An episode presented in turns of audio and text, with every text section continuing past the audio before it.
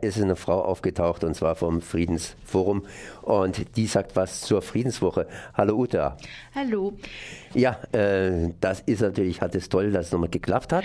Meine Friedenswoche hat ja schon angefangen hier am Montag mit Flüchtlingsdrama im Nahen Osten und jetzt haben wir natürlich noch mehrere Veranstaltungen, die sich hier anschließen werden. Kannst du was kurz dazu sagen?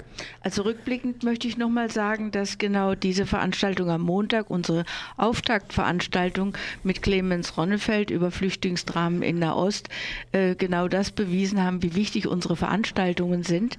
Und die gehen dann auch weiter. Jetzt morgen, Donnerstag, dem 13.11., äh, kommen Frauen aus Potsdam, äh, Women in Exile, und berichten, wie Frauen in Flüchtlingssituationen, in Asylverfahrenssituationen ähm, zu leiden haben und schweren Standort haben, besonders die Frauen.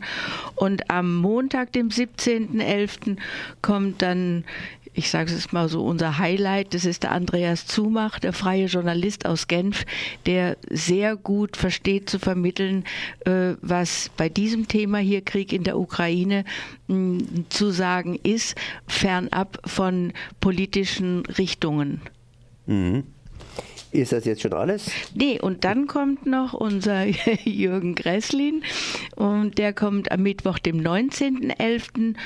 und der wird uns dann nochmal genau erklären, was eigentlich unsere Bundeskanzlerin angestellt hat, als sie mit drei Ministern so ganz still äh, etwas beschlossen hat, was dann später ausgerechnet am 1. September, dem Antikriegstag, äh, nochmal so als Pseudo-Veranstaltung im Parlament verabschiedet wurde, eben Rüstungsexporte in den Irak.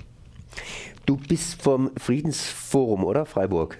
Ja, Freiburger Friedensforum, ja. Weil, das muss ich nochmal dazu fragen, es gibt ja hier einige Institutionen bzw. Gruppen, die sich zum Thema Frieden äußern und sich damit beschäftigen.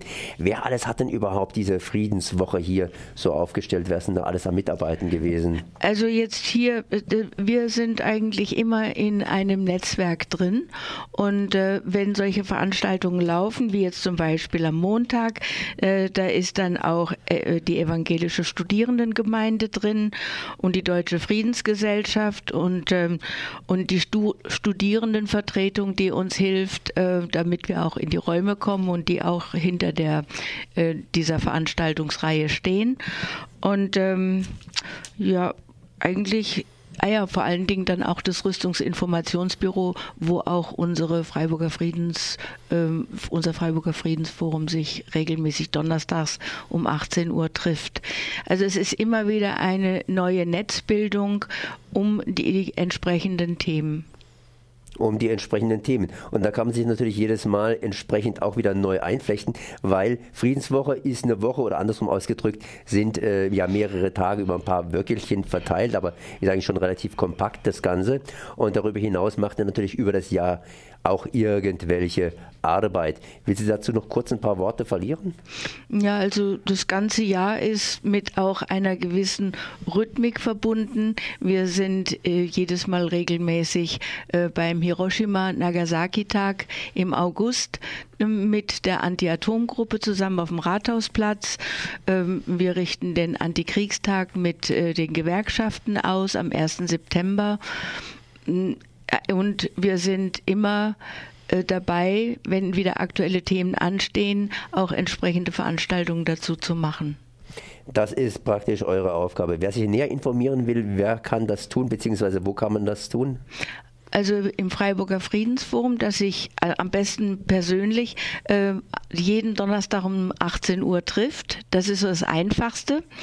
Oder aber eben auch unter der äh, entsprechende Telefonnummer vom Freiburger Friedensforum, die habe ich jetzt gar nicht parat. Äh, das wird sich auch keiner so schnell so. aufschreiben können. Ja, Zumindest kann man das im Web entsprechend ausgoogeln. Genau. Und natürlich auch auf euren Flyers sind die ganzen Sachen im Prinzip hier erwähnt. Morgen zumindest äh, geht es in die zweite Runde. Das heißt, ausgegrenzt, ausgelagert und ausgeliefert. Lebensbedingungen von asylsuchenden Frauen in Deutschland. Ein Vortrag in der alten Uni, Bertholdstraße 7 im Hörsaal 1 und zwar um 19 Uhr und entsprechend geht es dann weiter eben über die Woche verteilt mit noch zwei weiteren Beiträgen. Ja. Dann Ute, dann danke ich dir mal, dass du da gewesen bist und wünsche euch viel Erfolg bei eurer Arbeit. Ja, Merci. das wünsche ich uns auch. Tschüss.